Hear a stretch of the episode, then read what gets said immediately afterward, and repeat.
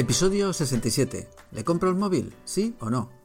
Bienvenidos a La Mar de Seguros, un podcast donde hablamos de ciberseguridad, de concienciación, de cómo nuestros hijos se enredan en la red, de tecnología con un lenguaje sencillo y fácil de entender.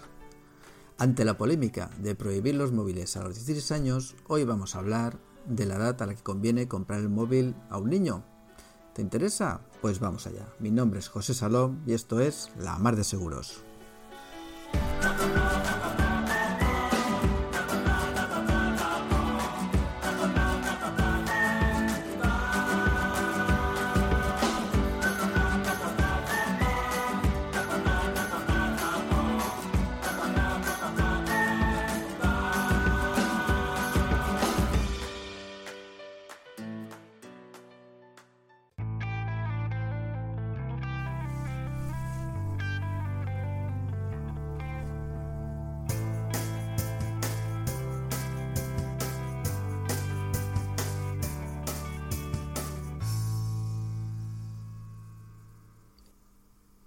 Pues empezamos el episodio.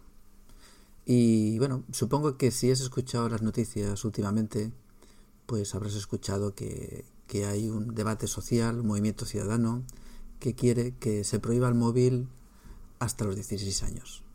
Esto también va enraizado con las noticias sobre que, por ejemplo, Suecia pues, ha suspendido la digitalización de las aulas, volviendo de nuevo pues, a los libros de texto y a la escritura a mano. La idea es volver al papel en estos colegios y bueno, todo esto pues ante la preocupación de los padres con el mal uso de la tecnología, pues está suscitando un debate que bueno, que no deja de ser interesante. Entonces, pues digo, vamos a hacer un episodio, este episodio es como una charla, os doy mi impresión. ¿Y cuándo? Si lo prohibimos a los 16 años o no. Bueno, pues la verdad es que te voy a contestar en gallego. Pues ni sí ni no. O de otra forma, pues depende. Sí que claramente te voy a decir que yo sí que estoy en contra de prohibir el móvil por ley a los 16 años. Pero por otro lado, entiendo los peligros y la preocupación de los padres y la sociedad en general. Entre otras cosas, pues, pues por eso empecemos este podcast, ¿no? Por este tema de los peligros que hay en la red y con los móviles y muy orientado también a los padres, a los hijos. Pero claro, si me preguntan, como a veces me preguntan en alguna charla, si le tengo que dar el móvil al hijo, o si se lo tengo que dar a esta edad o a esta edad, o si se convendría ¿no? prohibirlo hasta los 16 años, le diré que depende. Y es que depende de muchas cosas más que de la edad. No es tan sencillo el tema, no solamente es un tema de edad. Depende de cosas como del uso que hagan del móvil o del dispositivo. Dependerá de la madurez del niño, porque no es lo mismo un chaval de 15 años maduro que uno que no lo es. Dependerá también de la edad, por supuesto. No le vas a dar un móvil con internet a un niño pequeño para que se meta no sé dónde ¿no? y corra peligros. Dependerá también del uso que va a hacer del dispositivo. ¿Vale? ¿Qué uso va a hacer? Si lo utiliza para, para buscar información o qué uso hace. Si tiene acceso a Internet, porque a lo mejor el dispositivo no tiene acceso a Internet dependerá también del acompañamiento que vamos a hacer los padres o los tutores, porque esto no es cuestión de darle al dispositivo al chaval y ya está. No es un juguete, es una herramienta y hay que saber usarla. Y por supuesto, claro que sí, conlleva riesgos, peligros y debemos de acompañarlo y enseñarle a usarla. En definitiva, depende pues de la educación digital más que del propio dispositivo en sí. O sea, dependerá del uso. El dispositivo es un simple contenedor, una puerta abierta al mundo digital. Y bueno, al final es un mundo en el que van a transitar. Ya lo hacen aquí muchas veces en el presente, pero sobre todo, sobre todo en el futuro, no te olvides. Y hay que enseñarles a caminar. Y aquí entramos en el concepto de lo que es educación digital, que luego te daré mi propia fórmula que utilizo yo en las presentaciones para definirla bien. Pero lo que creo que tenemos que tener todos claro es que esta educación digital es necesaria. Es necesaria para educarlos en ese futuro que van a vivir, que ya en el presente hoy en día hay un mundo digital, pues imagínate en el futuro. O sea, de ahí no nos escapamos y hay que saber vivir en ese entorno como, como en cualquier entorno de la vida. Y luego esa educación digital, ten en cuenta que debe ser progresiva ¿vale? Eh, a los adolescentes. O sea, tú no le puedes dar el móvil a los 16 años sin haber tenido una educación previa digital, porque no lo van a utilizar bien, no les va a llegar eh, esa educación digital de la noche a la mañana. Y luego ten en cuenta otro detalle, que posiblemente a un chaval más pequeño, pues resulta que seas más un referente que posiblemente cuando sea un adolescente y te haga más caso y puedas acompañarle mejor. Al fin y al cabo, el mundo digital pues no deja de ser pues un mundo en el que vamos a tener que aprender a vivir. Yo muchas veces pongo el ejemplo de la calle. Fíjate que salir a la calle, pues claro, tiene sus peligros. Hay drogas, hay violencia. ¿Y cómo enseñamos a nuestros chavales pues a vivir, ¿no? A estar en la calle, ¿no? Pues bueno, ya sabes, eh, pues desde pequeño en el parque, ¿no? Primero lo acompañamos, vamos diciendo los peligros que hay, no te subas al coche de un desconocido. Luego, pues poco a poco, pues cada vez van jugando con sus amigos, pero tú les sigues viendo. Y poco a poco, pues se van haciendo, pues, adolescentes, ¿no? Y van quedando, pues, con esos amigos, hasta que, pues, al final estás educando, pues, en esa responsabilidad y esa independencia. Y aquí, pues, igual que en la calle, en el mundo digital. Ahora imagínate, por ejemplo, que a un chaval lo tienes encerrado en casa sin salir a la calle ni relacionarse por miedo a los peligros que hay y luego a los 16 años le dices que salga y que vaya donde quiera. Pues eh, igual pasa con el móvil.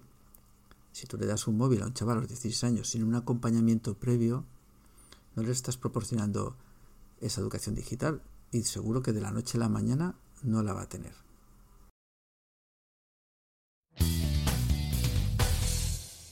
Otro tema sería hablar del uso del móvil en los colegios o institutos. Mi opinión sería que, por un lado puede ser una herramienta útil si se utiliza bien. Se puede utilizar para buscar información, para contrastar información, para tener espíritu crítico, que no nos traguemos todo lo que sale en las redes sociales, para aprovechar y darles educación digital sobre cómo utilizar Internet. Pero claro, eh, es importante también que saber que estos dispositivos, si no se marcan unas normas, pues pueden tener muchos problemas. Todos conocemos pues, problemas de ciberbullying, problemas como las noticias que aparecieron hace poco de intercambio de imágenes pornográficas en grupos de WhatsApp, el tema de la distracción. Conozco profesores que me han contado que ellos están hablando y los chavales están en otro sitio. ¿Por qué no? No todo vale. No se puede dejar el móvil yo creo que no debería estar permitido que el móvil se tuviera para cualquier cosa en el instituto o en el colegio, porque se descentran y no están en lo que tienen que estar. A lo mejor deberíamos de dejar que el móvil estuviera o que no lo llevaran o que estuviera protegido en algún sitio, pero no puede estar el profesor dando clase o explicando cosas y a no ser que tengan que utilizar el dispositivo para hacer algún trabajo, pues los chavales que estén chateando, enviándose mensajes y sin prestar atención. Y luego, por otro lado, también en el tema de los colegios nos encontramos que junto a tecnológicas, que a veces tienen muchos intereses de negocio, pues claro, eh, digamos que con esto de las competencias digitales, el futuro y todo esto, pues lo que te hacen es venderte de alguna forma que vamos aquí a digitalizar el colegio y van a utilizar tablets y de repente pues resulta que piensan que adquirir competencias digitales pues es leer en una tablet en lugar del papel y cambian los libros por las tablets. Por supuesto con el negocio que supone que el libro caduca al año, hay que volverlo a comprar y eso es todo fachada y negocio. Competencias digitales no es eso. Tener competencias digitales es saber utilizar bien estas herramientas, es saber buscar información, es pues comprobar si la información es falsa, no es falsa, tener espíritu crítico y tener herramientas para saber cómo buscar y comprobar esa información. Competencias digitales es saber editar, crear, modificar contenidos con herramientas digitales, es saber comunicarse de forma adecuada, es saber mantener la privacidad y hacer uso y no abuso de las TIC, es innovar, es crear, es colaborar con otras personas utilizando herramientas digitales, en definitiva, es usar las tecnologías como una buena herramienta pues para hacerla palanca, para hacer cosas mejores, ya sea más eficientemente, más creativamente, de forma más innovadora o colaborando con otros. Y bueno, pues mucho queda por avanzar en este tema, la verdad. Por otro lado, en casa, pues claro, también tenemos el tema de, de los problemas de los límites, que deben de establecerse y bueno, pues cada vez pues ellos deben de aprender a tener más autocontrol y ahí pues entra el tema del control parental, establecer normas, tiempos, lugares y hacer que se cumplan, claro. Y bueno, y el derecho de los padres pues a educar a nuestros hijos para un futuro, ese futuro que seguramente será también muy digital y luego también el derecho y el deber de protegerlos y dejar claro que el móvil es de los padres, dejar las cosas claras, que el móvil duerme fuera de la habitación y muchas cosas. Bueno, es complicado, la verdad. Bueno, y verás que hablo mucho de educación digital, ¿no? Y dirás, ¿y esto? Vamos a ver, ¿esto qué es? Pues bueno, te voy a explicar aquí lo que es utilizando una fórmula que, que me inventé un día escribiendo en una servilleta, ¿vale? Y que la utilizo pues para explicarlo. La fórmula de la educación digital, desde mi punto de vista, debería ser como sigue. E es igual a mc al cuadrado. O ed de educación digital es igual a m por c al cuadrado. Y te la voy a explicar para que la entiendas. Mirar. La m, el primer multiplicando, nos referimos a monitorización. Y cuando hablo de monitorización me refiero tanto al control parental, o sea, por ejemplo, utilizar herramientas de control parental, creo que me suelen preguntar en las charlas, siempre los padres, oye, ¿qué herramientas de control parental puedo utilizar? Pues mira, las hay son estas, estas, estas. Pero también la monitorización incluye establecer normas y hacer que estas normas se cumplan. Y aquí, pues bueno, es establecer una serie de límites que tenemos que poner los padres, ¿vale? Porque no todo vale a cualquier edad. Entonces, esta sería la M de monitorización. El C al cuadrado no deja de ser C por C, o sea, hay dos Cs ahí. Una C se refiere al conocimiento. Y es que nos hace falta conocimiento sobre estos temas, tanto a los padres, a los educadores, incluso a los chavales. No hace falta ser un experto en informática, pero sí conocer. Se tiene que conocer pues los peligros que hay. Los chavales siguen siendo muy confiados, ¿vale? Y hay que darles esa información, cada uno a su nivel y de forma progresiva. Y deben de conocer los riesgos, conocer ellos también los riesgos para que les salte la alarma y nos piden ayuda. Esto es crucial. Y el problema es que tenemos que adaptarnos y esto va todo muy rápido y a los padres pues está claro que, venimos del mundo analógico y que, que, esto nos apabulla y nos asusta. Pero bueno, también te digo una cosa, ¿eh? que conozco, vamos, he visto charlas o talleres que se hacen en un instituto de 400 alumnos y solo vienen siete madres y un padre. Y bueno, pues tenemos que preguntarnos también, y oye, ¿estamos preocupados o es que estamos muy ocupados en otras cosas? ¿Estamos saturados? No sé, es un tema que también tenemos que plantearnos, ¿vale? Porque nos, nos alarmamos mucho luego cuando vemos noticias, pero luego no sé si es cuestión de tiempo o de prioridades o qué pasa, pero es verdad que muchas veces a estas charlas cuando se quiere dar formación, pues no viene casi nadie. Por mi parte te invito pues, a que, hagas lo que estás haciendo, escuchando a la mar de seguros, que busques también otros recursos, que no te satures, que no te empaches, ¿vale? Y que asistas a talleres y que hables y compartas pues con otros para, aprender de estos temas. Y bueno, y hablando de compartir, la segunda C es precisamente eso, compartir. Y el compartir que también incluye la C de comunicación, ¿no? Estamos hablando aquí de qué? Pues de compartir momentos, momentos de pantalla con estos chavales y de comunicación estamos hablando de simplemente hablar, que de alguna forma es también la mejor manera de realizar una monitorización, en vez de hacer pues una una entrevista así, como se dice? Un interrogatorio quería decir, ¿vale? Pues hablar con ellos muchas veces si hay comunicación, pues es la mejor forma de saber si están preocupados por algo, si saben saber que ellos saber que pueden contar con nosotros si tienen algún problema. Y de alguna forma pues una forma de poderlos ayudar. Y bueno y finalmente esa es la explicación de la fórmula pero fíjate en un detalle. Si cualquiera de los elementos de la fórmula si la primera m la segunda c o la tercera c vale cero pues el valor de la educación digital valdrá cero. Fíjate que si yo solamente monitorizo, pero no tengo conocimiento sobre el tema, ni sé los peligros que hay, ni tampoco hablo con mis hijos, pues poca educación digital vas a dar. Vas a estar controlando y ya está. Si tengo conocimiento, pero ni monitorizo, ni pongo límites, ni tampoco hablo, pues sabré mucho, pero no lo estoy aplicando. Y si, por ejemplo, eh, hablo con ellos, pero no sé ni de qué hablo porque no tengo conocimientos, ni tampoco monitorizo, pues la cosa también queda coja.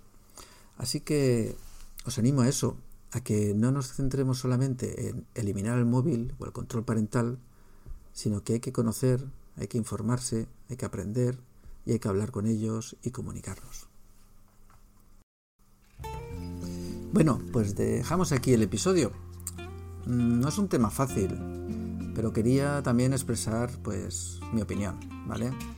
Y decir que esto no se soluciona con prohibir el móvil a los 16 años, ¿vale? Es verdad, los móviles, las redes, los videojuegos están diseñados para enganchar y para que estemos el mayor tiempo posible ahí enganchados. Es esa lucha por la atención y por supuesto hay contenidos inapropiados eh, los que pues bueno tendríamos que proteger a nuestros menores vale porque no los entenderían pero es un tema complejo y es un reto para todas las partes implicadas en la sociedad los padres los colegios todos y bueno ya sabes formación los padres necesitan formación los chavales también pero no olvides que el mundo digital está ahí y en él van a vivir nuestros hijos y si no queremos que sean analfabetos digitales, pues habrá que acompañarlos con esa educación digital que hemos comentado.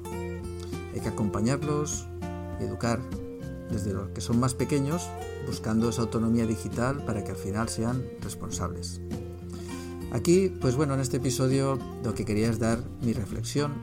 No quiero dar lecciones a nadie, cada uno pues sabe lo que tiene, pero sí quería ayudar a esa reflexión, a que no nos quedemos con el título del episodio, móvil sí o no, sino que nos ayude pues a reflexionar y a ver qué pasos podemos dar pues para mejorar y para ayudar a que nuestros menores pues hagan un uso seguro y responsable de la tecnología que les sirva para avanzar. Lo dejamos aquí. Espero que te haya gustado el episodio y si te ha gustado, pues compártelo con familiares, amigos. Si necesitas alguna charla en tu instituto, puedes contactar conmigo con hablamos y seguimos. Mucho ánimo y adelante. Pues nada, cerramos el episodio felicitando la Navidad, que ya la tenemos ahí.